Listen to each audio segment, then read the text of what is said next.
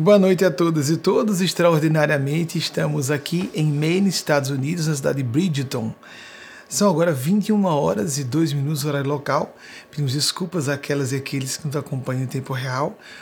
Atrapalhações operacionais nos inviabilizaram começar no nosso horário é, comum de 20 horas, perdão, de 21 horas de Brasília, porque agora são 22 horas e 2 minutos em Brasília.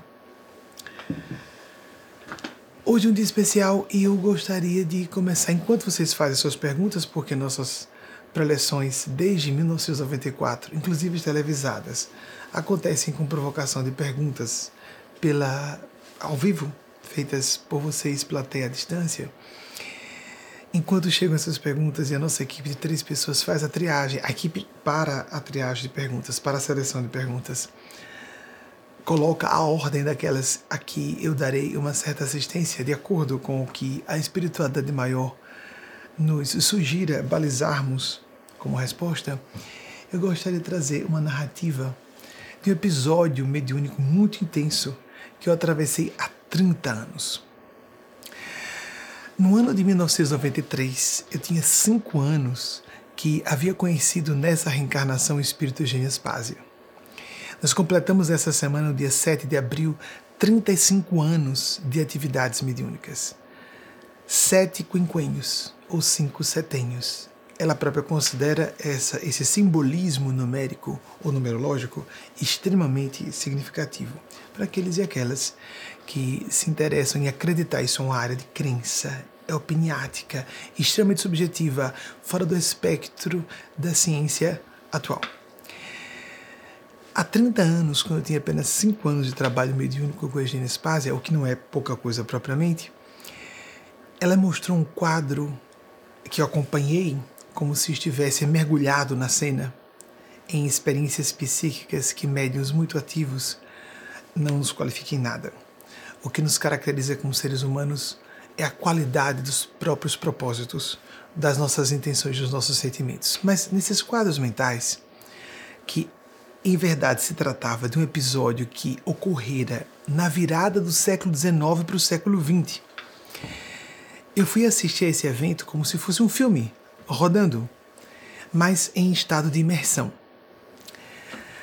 Num plano muito elevado, num domínio, uma frequência espiritual muito alta do nosso orbe, da Terra, um conjunto de seres que ainda portavam corpos espirituais se reuniam para receberem a visita de nosso Mestre Senhor Jesus.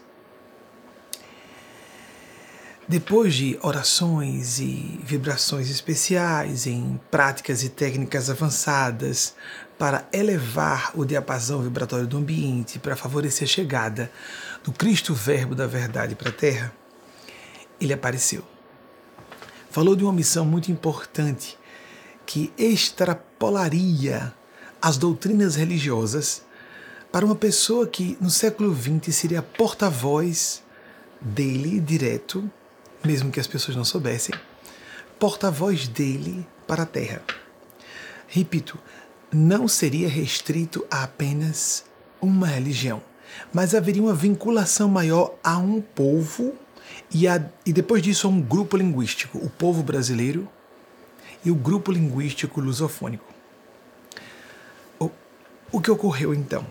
Depois de ele falar sobre esse trabalho mediúnico excepcional que, que ocorreria, entrando nos anais da história de todos os grandes, geniais médiuns da história da humanidade. Essa linha que vem, por exemplo, pelo menos de Moisés para os dias de hoje. Ele disse que chamaria alguém que estivesse disposto ou disposta a um grau de sacrifício sobre-humano uma alma de mãe. Uma das mães espirituais do Brasil e dos povos lusofônicos, ligada às grandes autoridades celestes responsáveis pelos povos de origem ibérica, ou seja, envolvendo os povos também hispanofônicos e não só lusofônicos. Mas, com, de novo, não estamos contradizendo, apenas expandindo o grau de influência que ela teria. Então ele disse que para aquela missão excepcional confiaria nos dotes de coração de uma de suas preferidas. Preferidas querem dizer que mereceria aquele grau de confiança. Jesus, em tese, não teria preferidos ou preferidas, mas uma pessoa que mereceria aquele grau de confiança para uma incumbência séria demais, que não comportaria uma deserção, um desvio de rota. A uma certa altura, todas e todos guindados, guindadas, arrebatados, arrebatadas a um estado de epifania nosso Mestre Senhor Jesus fez ecoar mentalmente no ambiente a proclamação de quem era aquela pessoa. Por isso, invoco aqui, diante de vocês, a pessoa de Cândida, minha tão amada Cândida. Siga para mim, venha até cá. E uma dama lindíssima, de cabelos que lembravam um castanho muito claro e uh, com um pouco mais na aparência de 20 anos, ajoelhou-se aos pés dele, curvou a cabeça e disse: Cândida, você será Cândido, Francisco Cândido Xavier. Exatamente há 113 anos, no dia 2 de abril de 1910, nascia aquele que ficou conhecido carinhosamente no Brasil por Chico Xavier. Chico Xavier não era só um grande médium, um fenômeno extraordinário mediúnico. A gente fala de Chico como médium. Vamos corrigir para não nos atrapalharmos sobre a mediunidade ordinária. Que todos, em algum grau, temos alguma, alguma percepção paranormal. E mesmo fazendo referência a pessoas muito dotadas de funções mediúnicas, Chico não é comparável a pessoas muito dotadas. Chico era um gênio, e é, do outro lado, um gênio mediúnico. Assim como falarmos de Isaac Newton ou Albert Einstein para falarmos apenas da inteligência lógico-matemática e pessoas que sejam inteligentes em matemática, tenham habilidades matemáticas. Ou falarmos de Leon Tolstói, o grande escritor russo, e Shakespeare, o grande escritor britânico, ambos da literatura universal assim considerados, e uma pessoa que tem habilidade linguística. Não misturemos as bolas, por assim dizer além de um gênio mediúnico, era uma alma santa. Se fosse pertencente às hostes católicas e não fosse canonizado, seria uma grande injustiça, porque é uma alma iluminada. Para celebrar esse momento, eu vou trazer a público. Eu acredito que eu tenha dito, eu não sei se. Bem, não acredito, acredito que esteja no site, não tenho certeza, ou no nosso canal YouTube, mas eu sei que eu disse há alguns anos, publicamente, trouxe essa, esse episódio para vocês. E se eu não me engano, no Natal de 1978. Li por mais de uma fonte, mas vou tentar traduzir com a fidelidade possível o que ocorreu. No Natal de 1978, mais uma vez, não posso garantir que tenha sido 78, pode ter sido 79. No Natal de 1978, Chico Xavier, acompanhado de alguns confrades e confreiras do meio kardecista, a que ele era ligado. Atenção, pessoas próximas a ele, várias me disseram. Pelo menos 70% das pessoas que o procuravam não eram kardecistas. Ele não era líder apenas do movimento espírita. Ele era a voz da espiritualidade para a terra inteira, mas sobremaneira para o povo brasileiro e as pessoas que estão dentro da grande serra linguística lusofônica. Em 1978, acompanhado de algumas pessoas amigas próximas, ele vai ao Carandiru. E no momento em que ele pede, para surpresa de todas e todos, inclusive da direção da instituição presidiária, para adentrar a ala de segurança máxima, disseram: Chico, havia um lugar reservado para aqueles que eram os mais perigosos. Chico, não dá para você entrar, você é uma pessoa célebre. Esses são os mais perigosos. Ele insistiu. E não só insistiu para entrar, insistiu para entrar sozinho. Queria fazer parênteses. As pessoas costumam se incomodar desde a época em que éramos integrantes do meio kardecista, com todo respeito àquelas e aqueles dedicados sinceramente ao ideal kardeciano, e nós nos desligamos do movimento kardecista em dezembro de 2008, causava espécie eu falo lá e agora também continuo falando porque é uma alma luminosa. Ponto. Não importando aqui agrupamento religioso tenha se vinculado mais diretamente. Então, ele pediu, gostaria de entrar sozinho. Quando ele entrou, ele fez uma fila gigante, formou-se uma fila quase que espontaneamente. A ascendência moral, moral, um carisma. Amigos, amigas, imaginemos os presos mais perigosos num presídio como o Carandiru. Vejam só. As energias que perturbam a pessoa. Ah, estou passando mal porque tem uma pessoa com energia perturbada. Imaginemos uma pessoa com um grau de sensibilidade. Chico Xavier, aqui no raio de 12 metros em torno dele, ele ouvia os pensamentos de todas as pessoas. Ouvia mesmo. Eu estive com ele apenas em duas ocasiões encarnado, e ele encarnado também. Não fui íntimo dele. Normalmente as pessoas que falam sobre ele foram íntimas ou fizeram entrevistas. Não, não foi meu caso.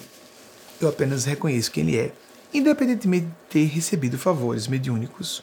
Ele falou comigo, mas não psicografou mensagem. Não. Estou falando porque reconheço quem ele é e sei quem ele é. Ponto. Tive um, um contato rápido em 1990. Eu o conheci pessoalmente em 17 de fevereiro de 1990 e em grupo, algumas pessoas conosco até hoje, no dia 30 de março de 2002. Três meses exatamente antes do seu falecimento. Ele entrou e por uma ascendência moral, um carisma, um magnetismo excepcional que ele exalava pela sua condição de envergadura evolutiva excepcional para os padrões terrenos, esses homens fizeram uma fila de cumprimentos. E para cada um, as pessoas podiam acompanhar. Falava com cada um à medida que se aproximavam, Chico Xavier não precisava normalmente ser apresentado à pessoa, ele já sabia o nome de antemão falava e perguntava: O senhor me permite abraçá-lo? Sim, ele abraçava. O senhor me permite beijá-lo? Ele beijava uma das faces. Sim, beijava. Saía chorando. Próximo. Homens cheios de vícios energéticos, morais e mentais. Vítimas das piores hostes tenebrosas e diabólicas que nós podemos imaginar. Vítimas também. Criminosos e criminosas são vítimas também. São os que mais sofrem com o crime, perpetram o crime. Mas alguns são psicopatas. Nem sequer se sensibilizam com coisa alguma. A fila foi prosseguindo. Todos aqueles homens se emocionaram Lembrem-se, Chico era uma pessoa muito feminina. Isso é algo que aconteceu em 1978. Tentem visualizar um episódio há 45 anos com um homem obviamente feminino numa cena como essa. Como esses homens estavam se emocionando às lágrimas, comovendo-se às lágrimas. Até que chegou o último, o mais temido, temido pelos próprios outros. O Senhor me autoriza a lhe dar um abraço. E ele fez um aceno é, sem verbalizar nada. Recebeu um abraço. O Senhor me autoriza a lhe dar um beijo.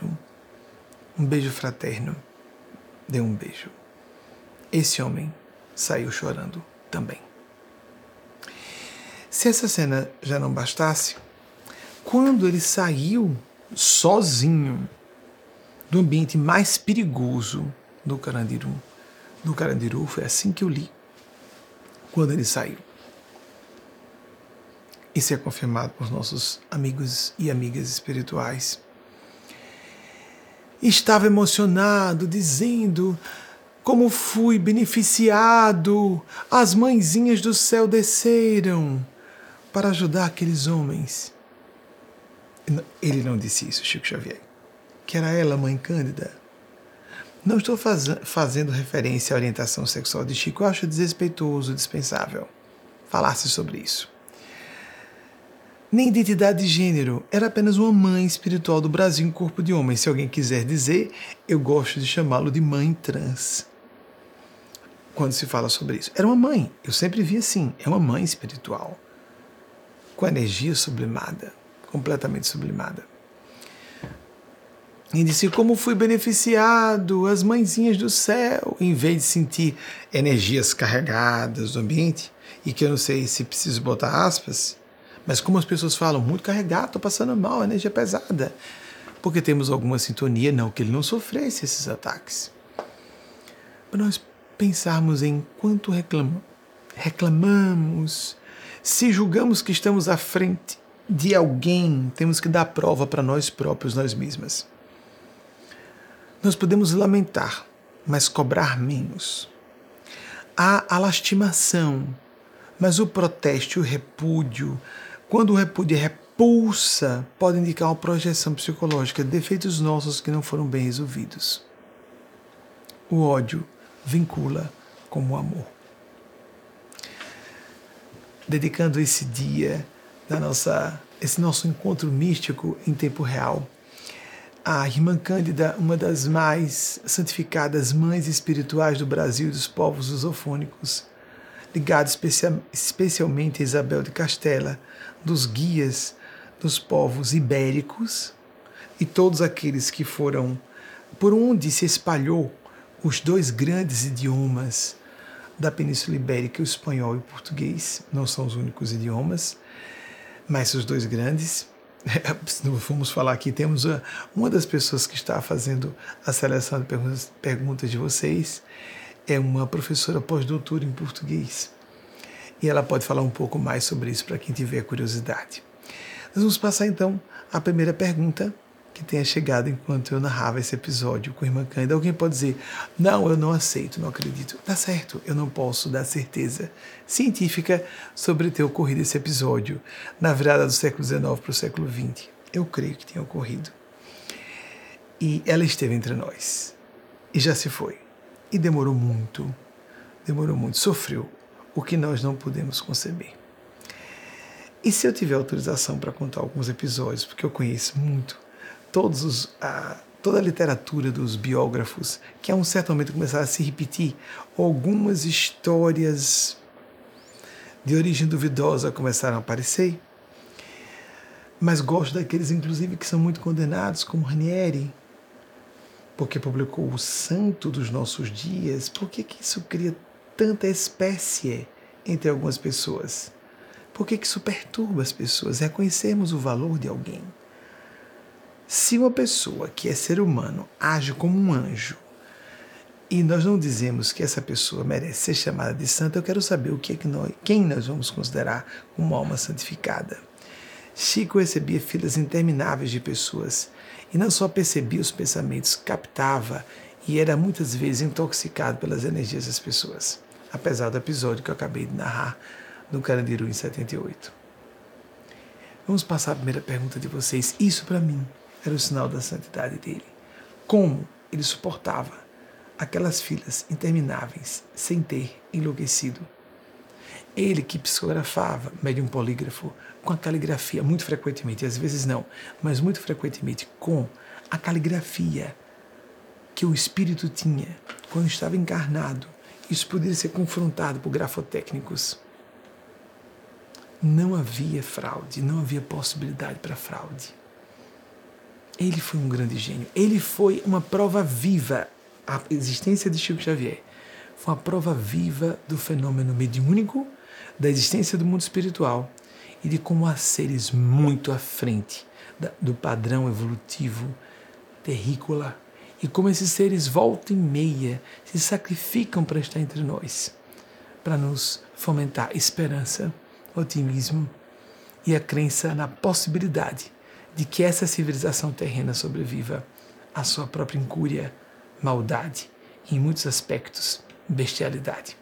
Vamos então ver a primeira pergunta de vocês para passar as respostas que os nossos instrutores e orientadores espirituais julguem apropriadas. Renata Silva, Guarulhos, São Paulo. É, São Paulo é o estado e a cidade de São Paulo, onde há mais pessoas seguidoras de nossas páginas, Facebook, YouTube, etc., pelo que a nossa equipe de mídias sociais nos informa sobre maneira por meio de seu dirigente Luiz Barbosa, que está conosco nesse retiro espiritual no Maine. Como melhorarmos em áreas que já identificamos com problemas e acreditamos como de resolução a longo prazo. Eu acho, achei bem interessante, Renato, você, creio como um destaque, já acreditamos como de resolução a longo prazo. Isso é frustrante. Normalmente, quando estamos interessados em fazer uma modificação, quando nós estamos interessados em dar um salto de consciência, a gente quer, dar, quer logo dar o salto. Somos muito motivados, condicionados, induzidos pela mídia, pela cultura, a entendermos que se um resultado não é imediato, ele não está sendo é, exitoso. Juliette Nadia ah, Boulanger, uma compositora francesa e, se não me engano, também professora de música, 1887, 1979, período de sua encarnação, disse algo sobre sucesso e fracasso que achei brilhante e profundo, sábio. Vamos ver se você concorda. Não dá para nós falarmos de sucesso propriamente. Não é sucesso. Na visão dela, não era. Se a pessoa não tivesse atravessado provações, turbulências, desculpem, aqui é muito, muito seco. Não adianta a gente passar, nós acostumados com a umidade do Brasil, não, principalmente das costeiras, como a minha cidade natal, não dá. E cheguei aqui com quase 50 anos. Muito bem, há três anos, em fevereiro de 2020. Não dá para considerar que haja sucesso se uma pessoa não atravessou grandes turbulências, não atravessou via uma, uma via expiatória, vamos colocar assim. E também não dá para se falar de fracasso se uma pessoa deu tudo de si, fez o seu melhor e não obteve o êxito que esperava. Uma visão interessante. E como fazermos para administrar esses problemas? ainda que percebamos que a longo prazo é que vamos chegar a esse objetivo, especialistas em psicologia do êxito propõem e, é, que nós façamos divisões em etapas menores e não já alvejarmos ou almejarmos algo que esteja muito além de nossas possibilidades de realização imediata. O que não é execuível para agora no curto prazo Viver na base do imediatismo é o mesmo que sermos hedonistas com toxicômanos, toxicomanas.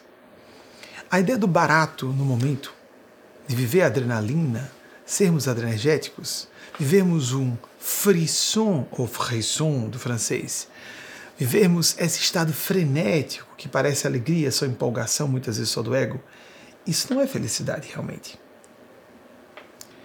Arthur Schopenhauer, volta e meia cito aqui, 1788, 1860, um grande filósofo alemão, que não era propriamente, nunca foi preferido, mas não tem jeito, o cara foi genial. Arthur Schopenhauer disse: a riqueza, como a fama, são como água salgada. Quanto mais se bebe dela, mais a pessoa fica sedenta muito sério, não é? Somos muito incentivados, acicatadas, para colocar como foco de nossas existências a, o amealhar fortuna e o atingir posições de prestígio e principalmente visibilidade, celebridade. Nessa era de exacerbada manifestação de exibicionismo, perda de privacidade, senso de privacidade das redes sociais. É preocupante, vários especialistas estão preocupados, preocupadas. E nessa época em que estamos percebendo que existe o eclodir, Renato, e para todas e todos que nos ouvem, vemos um grande problema que identificamos coletivamente, por exemplo, e cada um aplica para si, que enxerga o perigo da extinção da nossa civilização. Eu estou completamente convicto de que nós nos salvaremos como espécie humana na Terra. Mas nós não podemos só visualizar. Uma ativista política norte-americana, ai, vamos ver se eu lembro o nome dela, uh, Blue, Mother Blue, desculpe a pronúncia, acho que é B-L-O-O-R, 1862, ela, ela, ela Reeve Blue, 1862, 1951. Ela disse algo fabuloso. Não adianta só dizer que algo de belo e bom está nascendo, surgiu, mas sim trabalhar para tornar isso realidade e não ficar só no campo dos sonhos. Fantástico, não é? Prosseguindo na sua ideia, Renato, e de todas e todos nós de colocarmos isso é próprio de utilizarmos os nossos lóbulos frontais para usar a linguagem bem terra-terra. A capacidade de criarmos horizonte temporal, planejamento existencial e verificarmos quais são nossos recursos externos e possibilidades, talentos, capacidades internas que nos viabilizem atingir esse ou aquele objetivo. Uma grande outra realizadora norte-americana numa área bem diferente de Mother, Mother Blue. Desculpem, Blue. Lá vai, com aquela pronúncia, aquela, aquele fonema que não me é muito agradável do inglês. E não é para muitos de nós é, lusofônicos, usam muitas de nós. Amelia Earhart. Me impressionei muito com a história dela quando tive acesso pela primeira vez na transição da infância para a adolescência, numa cinebiografia que foi exibida em rede nacional de TV. Alta hora da noite. Apenas minha mãe biológica estava acordada e eu peguei trechos. Ela foi uma pioneira da aviação. 1897, 1937. Ela foi dada como morta sem ter sido encontrado, sem, ter, serem, sem terem sido encontrados os seus despojos carnais. Qualquer dificuldade de articulação é porque nos trabalhos mediúnicos de hoje eu fui é, obrigado a dormir tão só duas horas e 40 minutos, 45, 40 ou meia hora, duas horas, duas horas e 30 minutos, não sei ao certo, como na semana passada. Só que às vezes a intensidade do que aconteceu antes e depois regula a nossa funcionalidade neurofisiológica, falando do sistema nervoso central. Não tem, não tem por que uh, a gente reclamar se eu estou exposto assim com funções mediúnicas ativas. Eu Xavier dormia muito mal todos os dias, de três a quatro horas por noite, e ainda dizia que Emmanuel, seu guia espiritual, ele comentava, mais que quatro horas deixa o corpo mal acostumado, quatro horas de sono por dia. Eu discordo e me dou o luxo de dizer isso. Para Chico Xavier poderia ser, não para todos nós. Eu procuro, para não parecer que sua meta não é, é claro que isso faz mal à saúde, nenhum médico ou médica diria um desatino de confirmar que isso está certo, pelo menos seis horas por noite. Eu me esforço para dormir seis horas por noite e nem sempre consigo, sob a maneira em dias e atividades mais intensas. Amelia Earhart disse algo magnífico sobre a realização de projetos de vida que nos deixam em paz, a resolução de problemas quando são graves, profundos, que nos pacificam o coração. Ela disse que o preço da paz, para termos a concessão da paz, é a coragem. Leon Denis, um seguidor de Kardec, falou sobre isso. A coragem era uma das capacidades ou atribuições morais, perdão, atributos morais que primeiramente se desenvolvem entre, entre povos primitivos com o guerrear constante, porque a coragem depois no enfrentamento físico vai ser aplicada em facear problemas psicológicos, morais, relacionais sérios.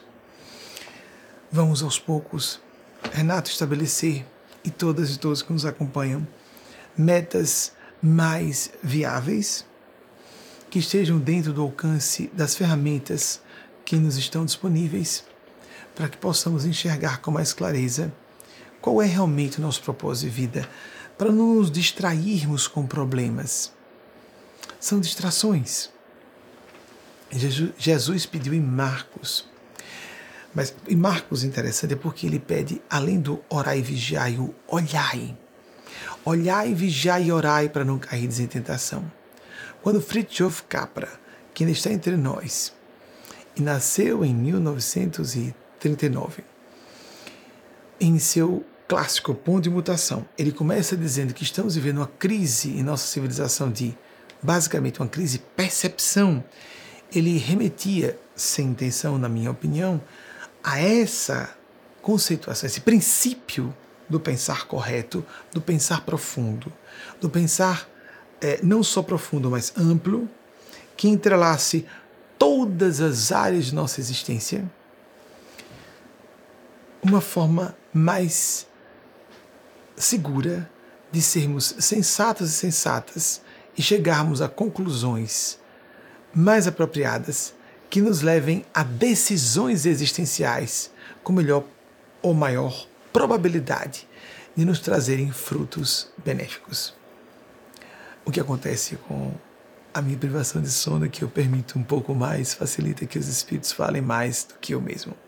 É só para dizer por que estou falando mais pausadamente. Então eu posso descansar nos fluxos mentais deles e, e delas, as almas celestes, para que possa. Pausa, só um comentário ilustrativo, porque muitas e muitos, em suas atividades profissionais, mesmo que não estejam vendo ou ouvindo seres de outra dimensão, ouvir como se fosse físico está mais próximo da esquizofrenia. Ver como se fosse algo físico, alguém fisicamente presente e confundir com pessoas fisicamente presentes no ambiente está muito próximo de uma alucinação psicótica. Visual, uma alucinação visual, porque tem alucinação auditiva, assim também chamada. E as experiências paranormais costumam ser de comunicação mental. Não todas podemos chegar a confundir. Em algumas ocasiões, ocasiões confundimos. Vamos avançar para outra visão. A felicidade. Nos distraímos com os problemas e esquecemos o propósito a percepção principal, o propósito de se realizar, ser feliz. Felicidade no sentido mais profundo, acepção mais profunda do vocábulo. Realização do nosso ser. E nós somos basicamente coração. Nós estamos aí sofrendo um bafafá a respeito da inteligência artificial para ser utilizada por navegadores de internet. Pois é, inteligência Animais têm rudimentos e nem só propriamente rudimentos. Os estudos de oceanógrafos e oceanógrafas sobre cetáceos, polvos, polvos também, são assombrosos. Sob maneira, eu gosto muito do, da, dos estudos e conjecturas a partir desses estudos da linguagem complexíssima de cetáceos, em particular baleias, por exemplo. Então, não são tão rudimentares assim há inteligência no nível animal, mas vamos ficar é, não controversos nessa área, vamos evitar a polêmica. A inteligência, nem que seja rudimentar, no nível animal. Há inteligência que nos substitui como seres humanos, no âmbito da inteligência artificial, de modo muito mais eficiente do que nossos potenciais de processamento de dados. Há emoções no universo animal nós só temos nos sentimentos, no juízo de valor, no caráter, no propósito, no ideal, o que nos caracteriza como seres humanos. E para falar de algo tão profundo, é melhor de novo nos, nos remetermos a um lastro apropriado, um literato da literatura universal. Leon Tolstói não foi só um escritor russo, foi um escritor da literatura universal 1828 e 1910, o mesmo ano do nascimento de Chico Xavier. Eu já falei sobre esses anos mágicos, não é? Ele veio a óbito no ano do nascimento de Chico. Leon Tolstói disse em certa ocasião: se você quer ser feliz, procure agradar a Deus e não as pessoas. E eis a questão: como agradar a Deus? Como saber qual a vontade de Deus para nós? Ler a própria consciência é o caminho e a pergunta continua: como distinguir a voz da minha consciência de outras vozes? Não a voz dominante. A voz dominante pode ser uma voz da paixão, pode ser uma voz diabólica, uma intoxicação de cultura acadêmica, profissional, familiar, genética, biológica. Vivemos numa cacofonia mental e temos que procurar a todo momento verificar onde está a voz da nossa consciência quase inaudível, normalmente imperceptível, mas está ali. Porque quando nós ouvimos, nós nos encontramos. Imaginemos uma casa de máquinas de um navio portentoso, um transatlântico, e que haja, por exemplo, energia nuclear, existem esses submarinos, ou que seja qualquer tipo de combustão, mas que produza energia elétrica. Mas vamos imaginar que seja haja uma pequena produção de energia nuclear, como há até em submarinos, e a eletricidade que faz com que aquelas hélices gigantescas façam transatlânticos singrar os mares, singrar os oceanos. Comparemos essa eletricidade que, se um ser humano tocasse uma fiação de escapada seria carbonizado ou carbonizada imediatamente. E comparemos essa eletricidade da casa de máquinas com a eletricidade sutilíssima de um sistema de navegação global, o GPS. Ah, não estou sentindo com clareza. Se eu tocar no fio de escapado, adrenalina, a pessoa fica no barato, ela fica empolgada, paixão de poder, dinheiro, sexo, prestígio, fama, não é? e seu fio escapado na casa de máquinas. Torra a pessoa. Torra. E muita gente muito inteligente, muito preparada, está completamente enganada, hipnotizada, ludibriada, escravizada por essa ilusão. Poderosa na nossa condição humana. Difícil de se escapar. Várias camadas de justificativas e de máscaras para essa agenda que muitas vezes faz oculta na intimidade de nós mesmos, de nós próprias. Como comparar com aquela eletricidade? É uma espécie de orientação eletromagnética, geralmente estão lá os satélites, não é? Ou vamos, para simplificar, o radar. Antes de surgirem os GPS. Como comparar essa eletricidade um eletromagnetismo sutilíssimo que somente aparelhos hipersensíveis conseguem captar. Para nos dar para um transatlântico uma aeronave atravessando também regiões gigantescas, horas seguidas de voo. E aquela aeronave está se orientando a todo momento. E computadores de bordo automaticamente corrigindo a rota mas o sistema de navegação, aquele eletromagnetismo, como em torno de você agora, em torno de cada uma e cada um de nós. Você está sentindo a, o eletromagnetismo, aquela. Você está sentindo algum comichão na pele? Das ondas de Wi-Fi, Bluetooth, as ondas de rádio e televisão convencional estão aí em torno de você nesse momento, em torno de mim também. Alguém tem dúvida? o seu aparelho celular está conectado está conectado agora. Ou se você não quiser se conectar, coloca no modo avião ou desliga, mas as ondas continuarão aqui. Apenas seu aparelho ligado vai denunciar a existência dessas ondas de uma maneira objetiva para você. Existe, estamos mergulhados no oceano de consciência. Existem essas forças. Estou aproveitando a pergunta de Renato para trazer um tema essencial que todas as pessoas estão buscando algum modo felicidade, paz, alegria íntima que não denega, não entra em conflito com a existência de frustrações. Preste atenção na mensagem que Eugênia Spásia recebeu de Maria Cristo nessa semana sobre o assunto. Não entre em contradição porque é próprio da condição humana termos conflitos. Existem polos opostos entre fluxos para existirem fluxos energéticos. Não é isso mesmo? No polo positivo e negativo, todo mundo conhece isso. Para que uma corrente elétrica se estabeleça, Nós não podemos negar a existência de faces sombrias da existência. Se nós queremos solapar sofrimentos, anestesiar, analgesiar nossas almas da dor de existir até, não poderemos experimentar a epifania ou experiências místicas extraordinárias. A felicidade não é possível sem facearmos a dor. Carl Gustav Jung, como já citei várias vezes, é uma das frases, da minha, pelo que eu me recorde, é das mais célebres dele.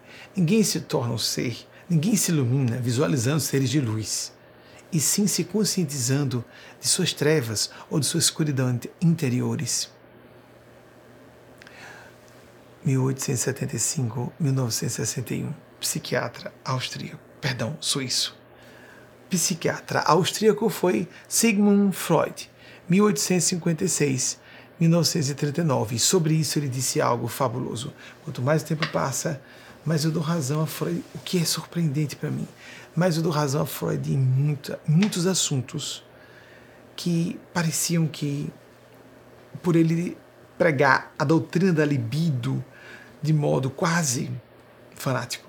Permitam, desculpem se alguém é freudiano ou freudiano se aborreça, mas de modo extremista.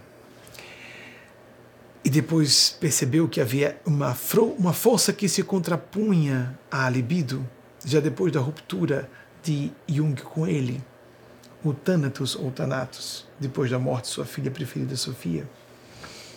Ele disse algo fabuloso sobre isso.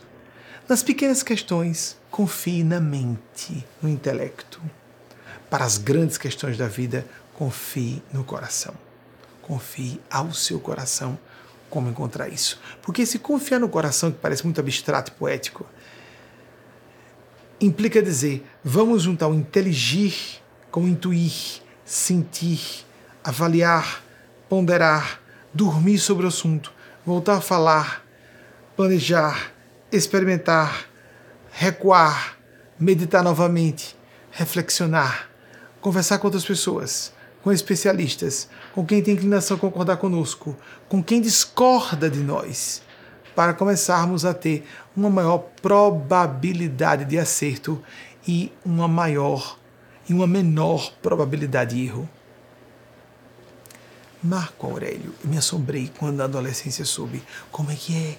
Um dos filósofos da Roma Antiga foi o imperador? Foi. Marco Aurélio, 121, 180, disse exatamente sobre isso algo é, que eu diria supinamente importante para todas e todos nós e que Eugênio Spazia, não sabia que ele foi há poucos anos que eu soube disso. Eugênio Spazia há muito tempo pede para dizer: não procure estar com a razão, procure ver onde está a razão. As pessoas às vezes vivemos a base quebra de braço com outras pessoas. Eu estou com razão. Isso é ego. Querer estar com razão a todo custo é ego. É ilusório. Não, mas eu ganhei. Isso é um barato perigoso e autodestrutivo, perigoso para a própria pessoa. Onde está a razão? Marco Aurélio disse: Se alguém tem algo a me dizer de errado sobre o meu pensar e o meu agir, eu alegremente mudarei. Eu estou em busca da verdade que não faz mal a ninguém. A verdade aí como verdade relativa, o que possa ser apresentado que seja plausível a nossa capacidade de processamento de informações, de opiniões, de valores que possam diretrizar, que possam estabelecer para nós mesmos, nós próprias, um propósito a viver.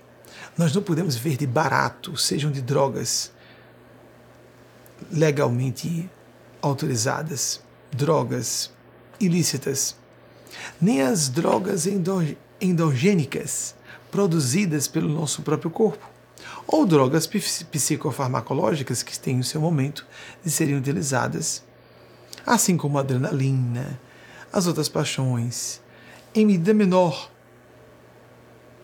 Como estamos falando aqui de Chico Xavier, a gente pode lembrar os espíritos do plano sublime, do plano do bem em alta escala, quando foram responder a Kardec Chico Xavier era kardeciano, kardecista, quando foram falar sobre paixões, disseram As paixões são como cavalos que tracionam uma carruagem.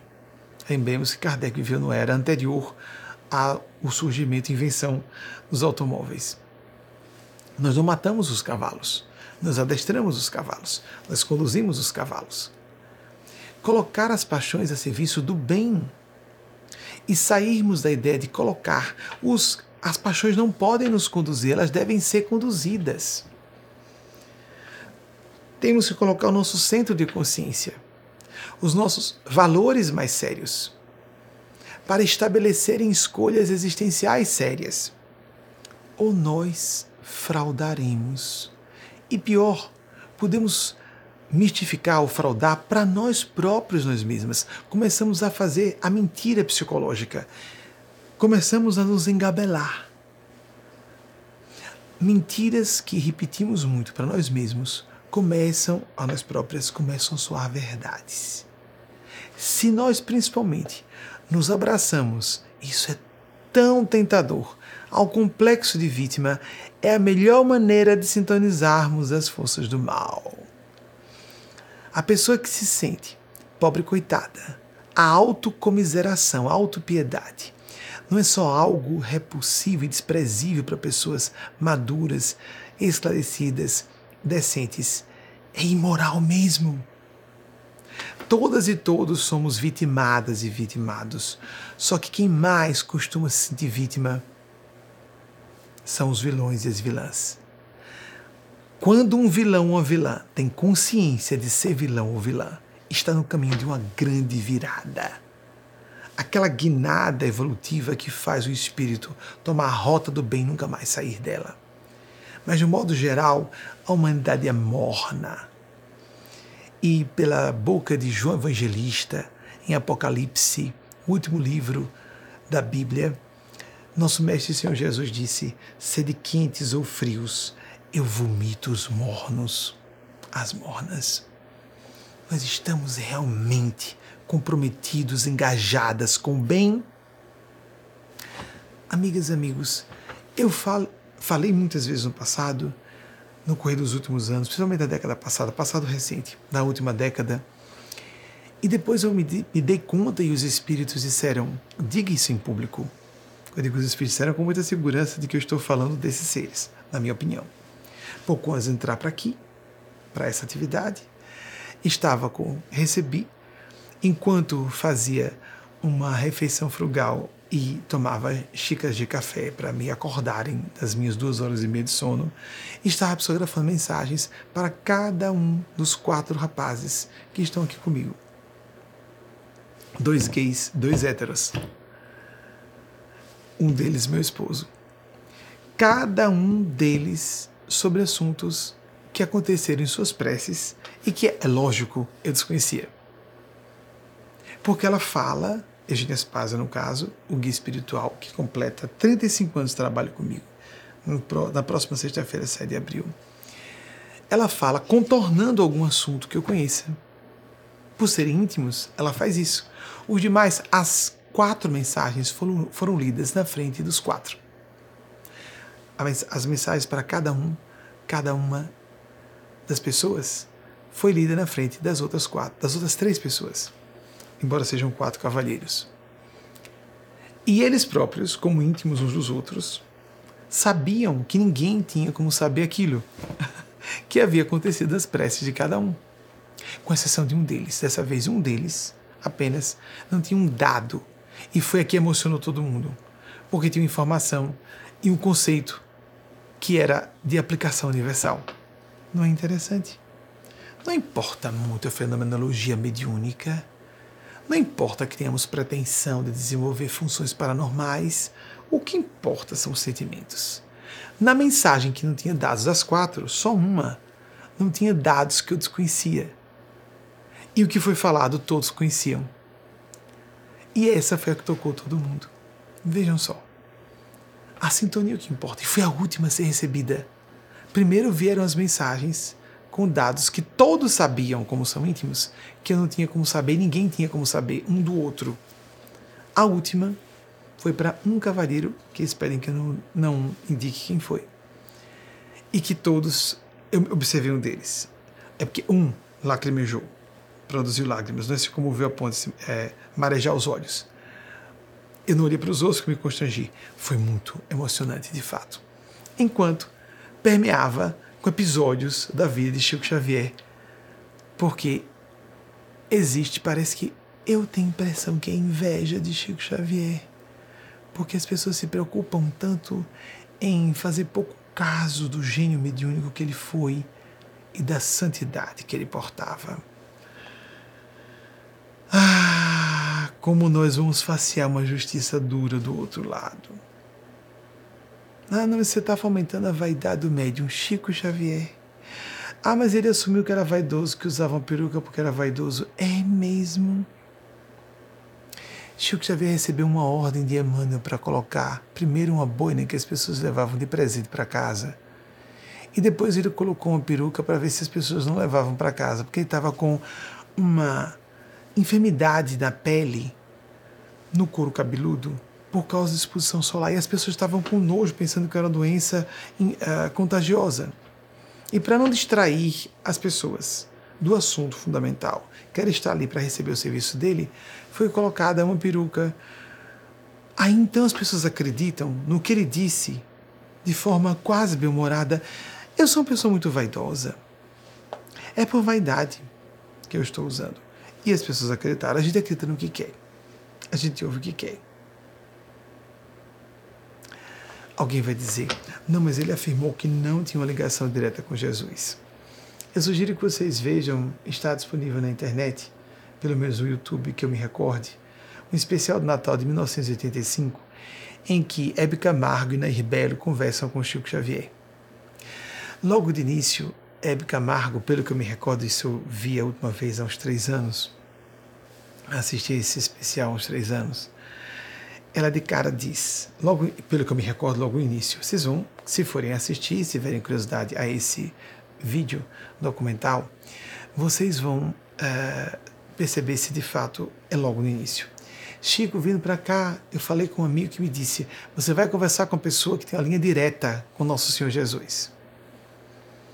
E aí Chico respondeu: eu não teria pretensão de ser uma pessoa com ligação direta com nosso Mestre Senhor Jesus em palavras aproximadas, mas ele usou o verbo pretender. Eu não teria pretensão. Ele não disse que não tinha a ligação direta. Ele disse que não tinha a pretensão de ter. Chico tinha uma ligação direta com Jesus. Enquanto muita gente está batendo papo com Jesus, ele ouve. Devemos, pode orar, ore para Jesus, para Maria Cristo para seus guias espirituais e anjos, mas a escuta de volta em caráter mediúnico é para seres excepcionais. Quando eu recebo mensagens de Maria Cristo, não são diretas.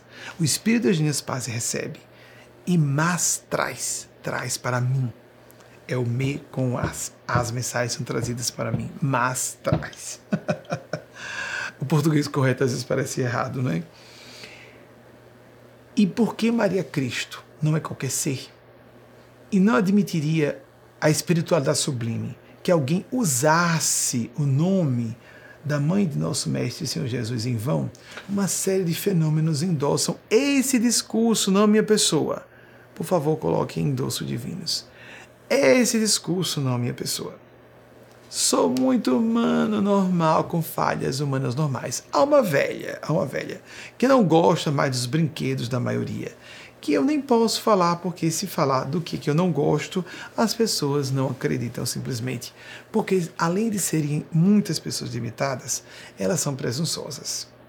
E há pessoas que são inteligentes e não são presunçosas. E há pessoas limitadas, tanto psicológica, moral e intelectualmente, que não são presunçosas também. Presunção é a falha do pensar no campo da metacognição, sim, e uma falha de sentir. Quando a pessoa tem um senso de excelência pessoal, se julga muito mais que o que é. Se eu não tenho, ninguém pode ter. Ah, Chico estava sorrindo o tempo inteiro porque estava fraudando. Sorrindo o tempo inteiro, recebendo a carga mental, os dejetos morais de tantas pessoas. Continuamente, durante 75 anos de atividade mediúnica. 75 anos, amigas amigos. Ele tinha 92 anos quando veio a óbito. Ele já tinha 75 anos de atividade mediúnica. Ele estava à distância de duas semanas de completar 75 anos. 75 anos em termos práticos. Nós vamos passar a um breve intervalo e em seguida nós fazemos a confirmação de alguns dados históricos. A equipe mostrou, ah, faltaram alguns dados serem confirmados. Do que eu vou falando, algumas informações podem ser checadas ou verificáveis pela internet, por caminhos seguros. Então, o pessoal prepara, o nosso pessoal de bastidores, a equipe de bastidores, que está checando as informações que eu vou soltando. Como é canal YouTube, as pessoas voltam para verificar. Tem várias etapas, viu, amigos? O negócio é bem complexo. para haver, evitarem-se erros que possam ser evitados. É ao vivo, fica em caráter permanente, em tese, até que se haja uma ordem, até que aconteça uma ordem, se é quando acontece, e tirar um desses, uma dessas lives, como se chamam hoje, do ar.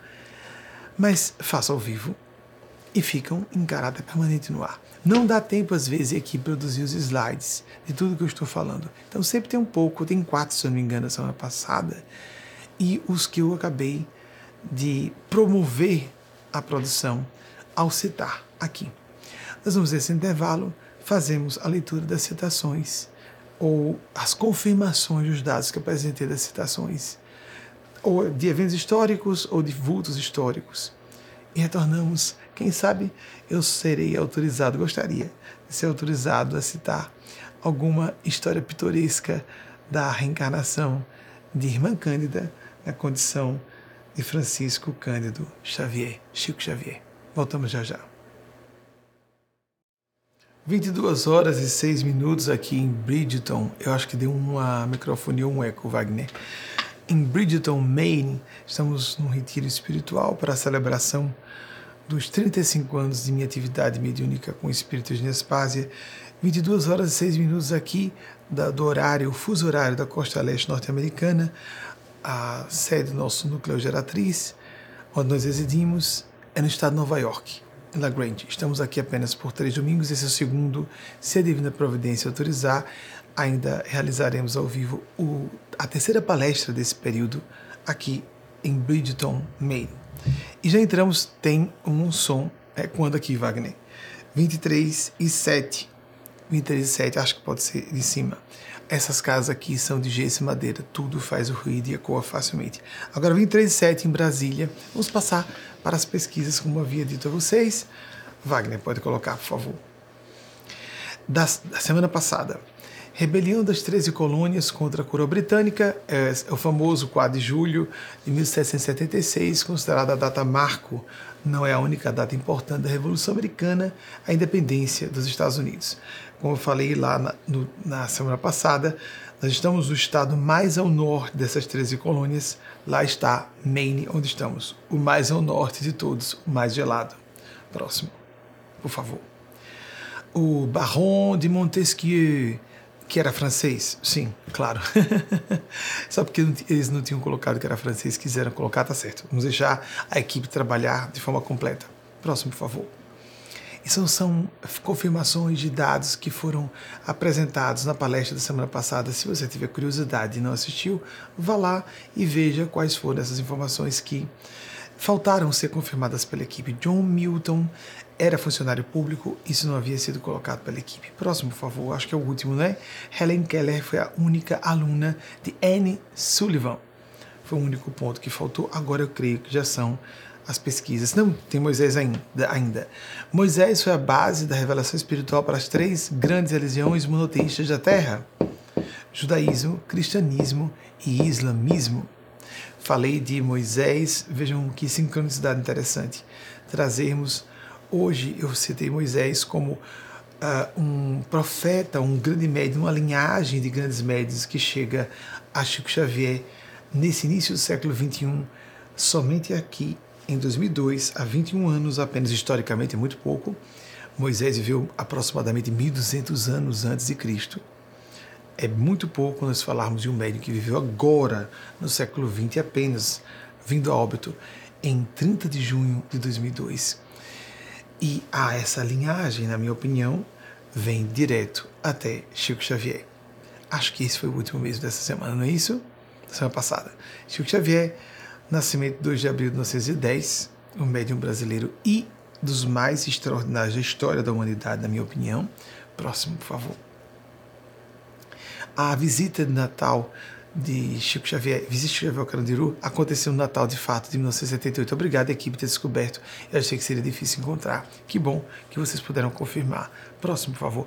Atenção, amigos, as perguntas são chegam ao vivo realmente. E o que eu vou falando aqui, de fato, é ao vivo. A equipe tem que correr para fazer, é uma equipe grande. E por isso que às vezes não conseguem produzir os slides em tempo e fica para a próxima semana, como acabamos de fazer. Juliette Nadia Boulanger 1887-1979, uma compositora, pelo que eu me recordo, música erudita francesa e uma educadora na área musical, uma professora de música. Aí está Juliette Nadia Boulanger. Próxima, por favor. As datas estão, e as informações foram confirmadas. Arthur Schopenhauer, misógino assumido, 1788, uma pena. Quando nós citamos alguém, não estamos confirmando ou endossando tudo que a pessoa tenha dito.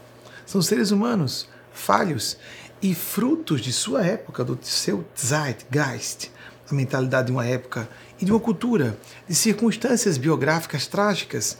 Misógino porque foi atacado com intenção letal pela própria mãe biológica, que empurrou-o escada abaixo de sua própria casa, expulsando-o de casa em situações que eu não vou entrar em detalhes, não importam agora. Viveu de fato entre 1788 e 1860, filósofo alemão, considerado um dos mais importantes filósofos alemães do século XIX, e não é pouca coisa, porque os alemães são muito importantes no campo de filosofia e de física. Isso é, é notoriamente conhecido, é, essas duas informações. Vamos seguir.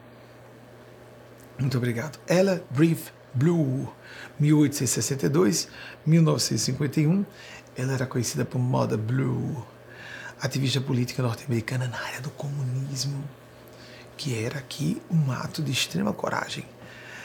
É, ser, naquela época então, ativista do Partido Comunista Norte-Americano. Não estou endossando, me sinto de direita, embora é, um, um homem eu sei que isso no Brasil é quase palavrão, né? Porque as pessoas. uma autocondenação a pessoa dizer isso. Porque as pessoas associam direita a ultradireita, a fascismo, a nazismo. Não, não, não, não, não. A pessoa pode ser direita por ter traços tradicionalistas, mas eu sou libertário.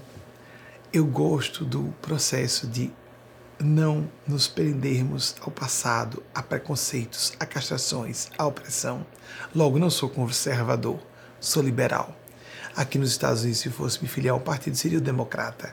Dois grandes partidos de direita. O republicano, de conservadores, e o democrata, de progressistas. Isso não tem a ver ser progressista ou conservador com ser de direita ou esquerda. Ainda que eu não seja cientista político, sei que muitos e muitas podem concordar com a nossa visão. E também não tem importância se a pessoa. É uma questão de identidade. Eu me sinto uma pessoa de direita, apesar de achar lindo as pessoas que se dizem de esquerda, ou acho elogioso quando me julgam de esquerda. Não, você está defendendo tantos ideais, as minorias. Você é um cara de esquerda. Muito obrigado, que gentileza. Não acho que eu seja. Mas muito obrigado pela gentileza de me julgarem uma pessoa com. Não, não trabalho na área política só entro para falar de assuntos políticos em emergências nacionais ou internacionais. Podem observar. Desaparecem as urgências, eu silencio sobre o assunto. Porque orientadores espirituais ou religiosos de, devemos intervir em emergências na área político, econômica, político-econômico-social, sempre que elas aparecem. Ou estaremos falindo em nossa missão de orientadores e orientadoras. Simples assim. Próximo, por favor. Amelia Earhart, 1897, 1937, uma mulher excepcional, pioneira da aviação. Ela quebrou vários recordes. Inclusive fez a primeira travessia, a primeira mulher a fazer a travessia do Oceano Atlântico. E pelo que eu me recorde, ela foi dada isso é fácil de pesquisar na internet. Ela foi dada como desaparecida, tentando fazer a volta ao mundo com a tecnologia de aviação primária na época. Bem, próximo, por favor. Fritjof Capra, 1939, autor de O Ponto de Mutação, ainda está entre nós. Próximo, por gentileza. Leon Tolstói, essa foto que eu me lembre, ela foi. Eu sei que há algum tratamento aí de cor, mas que eu me recorde, essa foto é, foi realmente uma foto produzida originalmente em cores. E pelo que eu também me lembre, foi a primeira foto oficialmente, ou pelo menos registrada formalmente como a primeira foto em cores batida na Rússia. Já, só isso eu sei que sou estranho para algumas pessoas, mas já havia foto em cores nessa época, na virada do século 19 para o 20. Há pequenas, pequenos trechos, é só pesquisar na internet. Há, há trechos de filmes antigos. A Inglaterra recentemente descobriu peças uh, uh, raríssimas, trechos de filmes, se não me engano, de 1902 originalmente filmadas em cores, é porque demorou muito a fazermos uso em massa comercialmente da filmagem e da fotografia mesmo em cores. Próximo, por favor. São curiosidades só, não precisa isso.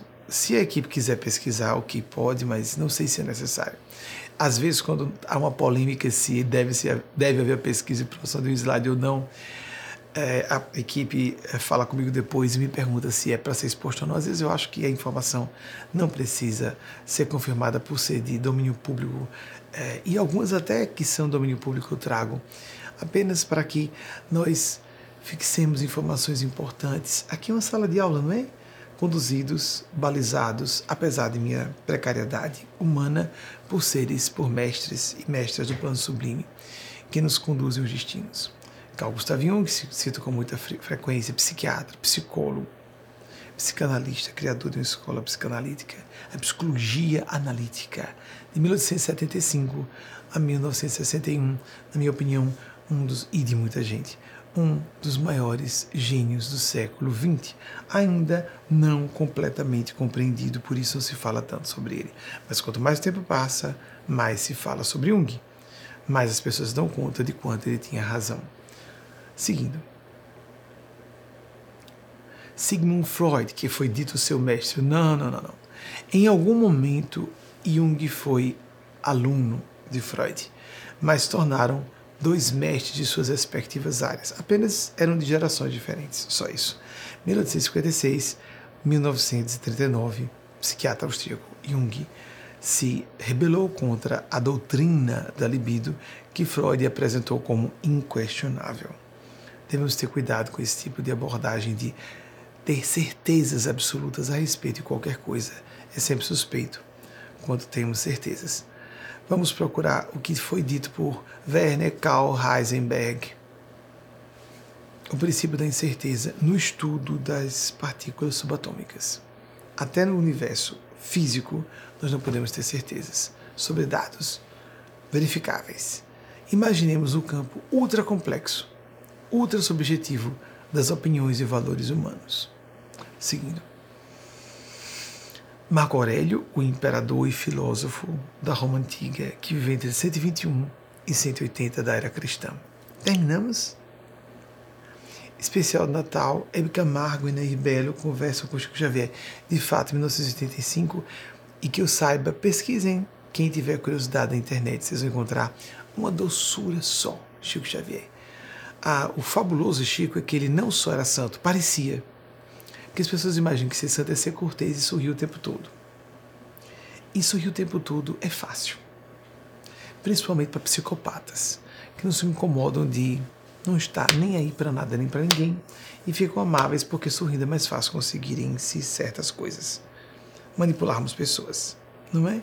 E Chico era cortês, muito polido, polido e precisava ser para sobreviver a uma época tão avessa ao trabalho que ele fazia, uma cultura tão avessa na época, mesmo no Brasil, em que se permite o sincretismo religioso, em que os fenômenos mediúnicos são aceitos, inclusive por muita influência dele, sim, das culturas de sincretismo afro-brasileiro, sem dúvida. Devemos muito à colonização a influência cultural dos povos que vieram da África, vários povos, mas houve uma influência significativa de Chico Xavier nesse particular também, sob maneira para dar um lastro intelectual com apenas o seu quarto ano do ensino fundamental. Ele recebeu textos que precisavam ser estudados por especialistas. Em bancas, mesmo sentavam-se, numa época pré-internet, sentavam-se em universidades, especialistas de várias áreas do conhecimento, começavam a ler um dos seus livros, por exemplo, quase é, é abstruso, a palavra é abstruso, é incompreensível por apenas um especialista de uma área. Eles se sentavam, começavam a ler Evolução em Dois Mundos, de Carlos Chagas, com seu pseudônimo André Luiz, Chico Xavier. E quando chegava na área de botânica, zoologia, microbiologia, cada especialista traduzia os termos técnicos da sua área. Chegava a esse ponto. Próximo, por favor o óbito de Chico em 30 de junho, estivemos em grupo com várias pessoas que estão ainda em nossa casa em 30 de junho de 2002. Quando digo que ainda estão, é porque em todo ambiente religio-filosófico de qualidade, até os que não têm qualidade, mas os de qualidade mais ainda, é difícil manter a assiduidade, é difícil manter o compromisso e é difícil manter a aprovação da direção espiritual, porque às vezes a pessoa sai por conta própria e às vezes nós tomamos a providência de desligar a pessoa. Seguindo, ou fazemos isso, ou nos desencaminhamos do foco naquilo que a principiologia, na deontologia apresentada por meus guias espirituais, eu tenho que dar contas a eles e não agradar pessoas encarnadas. Isso é certo. Próximo, por favor. Temos. Ah, sim, temos mais um vídeo produzido para agradar vocês, para termos um momento lúdico, para ilustrarmos e vocês se sentirem conosco nessa jornada mística, um pouco uma jornada para dentro de nós mesmos. Eu gosto de ambiente gelado, não tem turismo cultural por aqui, tem paisagem gelada, eu gosto disso. Wagner também, meu esposo. Wagner produziu, ele gosta muito de fazer esses vídeos. Um novo vídeo com paisagens do Maine nos últimos dias, antes de entrarmos em abril, estamos nos primeiros dias, hoje é 2 de abril, é, mais um vídeo nesta semana com paisagens dessas circunvizinhanças da cidade de Bridgeton, no Maine, onde estamos. Com vocês esse breve vídeo produzido nessa semana. Vamos caminhar para o encerramento já em Brasília. São 23 e 22, está bem tarde aqui, 22 horas e 22 minutos, ou 10 e 22 da noite, após o meio do dia, aqui como se fala a expressão latina que é traduzida, que é apenas reduzida às suas iniciais. Vamos então encerrar a psicografia que a Genespásia nos transmitiu em nome de Maria Cristo, que vai ser exibida em forma de videomensagem. E vamos trabalhar quanto possível. Nós estamos aqui provocando a sua própria experiência interna de busca da espiritualidade. É uma vivência intransferivelmente pessoal, de responsabilidade intransferivelmente pessoal. Faça, entretanto, o possível para ter um hábito diário de pelo menos 15 minutos, um quarto de hora, de meditação, oração, de prática do Evangelho, se possível, diária. Peço, por favor, que coloque na descrição as uh, publicações do nosso site em que falamos sobre as práticas do Evangelho diárias. O meu kardecista propõe a prática do Evangelho no lar, é feito em família, com todos os integrantes de uma família que residam no lar, uma vez na semana. Nós propomos fazer diariamente, em caráter individual, porque é difícil nós emparelharmos os horários de todas as pessoas que residam, residam numa mesma casa ou no mesmo lar. Se possível, excelente. Se não, cada pessoa tem o seu horário próprio de fazer a prática do Evangelho, como todos os dias tomamos banho. Se você quiser seguir essa proposição nossa. Invoco as bênçãos de nossa Mãe Maior, Maria Cristo, de nosso Mestre, Senhor Jesus, a voz da verdade para a terra, na nossa opinião. Quem quiser discordar está livre. Nosso Senhor Gabriel, o Pai espiritual de nosso Senhor Jesus, que visitou Maria e a fez grávida de forma misteriosa, Será tanto nessa época de fertilização artificial? Será que nós precisamos de tanto ato de fé para entender que isso seria possível se outras civilizações poderiam estar envolvidas, muito mais avançadas que a nossa, nesse processo de tornar uma moça grávida sem que ela tivesse passado por uma cópula animal? Eu não vejo motivo para confusão, mas eu acho que é um pouco desrespeitoso ficarmos pensando muito em se Maria fez ou não sexo um assunto dela. Não deixou de ser santa por ser mãe? É, isso é realmente um assunto que nós deveríamos deixar fora de discussão e focarmos no essencial. Ah, Leon Tolstói deu tempo. A primeira foto colorida tirada oficialmente na Rússia, aqui nós havíamos falado. Uma curiosidade tula, mas que me interessa, porque eu trabalho na área de TV desde 1994, continuamente, há quase, portanto, 30 anos. Deposite e assim seja para a invocação todas essas bênçãos para você, seus entes queridos e projetos pessoais. Façamos nossa parte por merecer essa assistência. Não adianta dizer assim seja Assim façamos por merecer, progressivamente merecemos mais.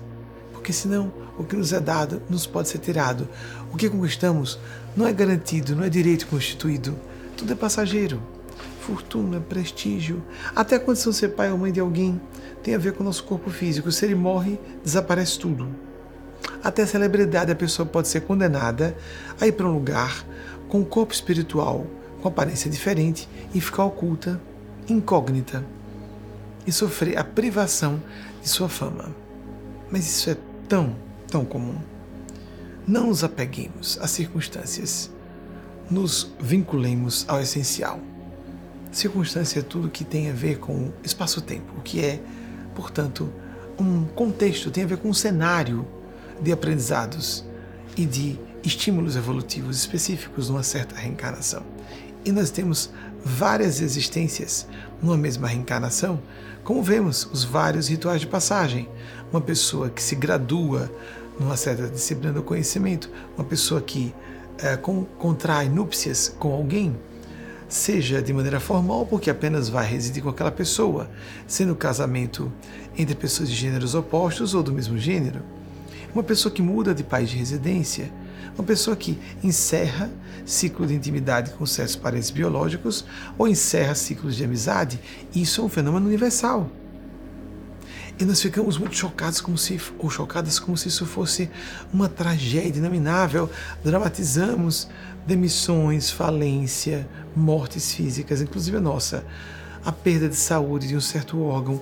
Isso todas e todos passamos várias vezes não tanto numa área como em outra, quando ficamos estupefatos ou pasmas com o que é ordinário, estamos notando em nossa forma de avaliar o mundo algumas distorções perigosas, porque vão nos fazer sintonizar com forças do mal que nos querem mergulhar, emergir no oceano do caos, em vez de surfarmos nas ondas do caos, enxergarmos a luz do sol, da divina providência que tudo orquestra para o bem de todas as criaturas que queiram sintonizar com seus desígnios.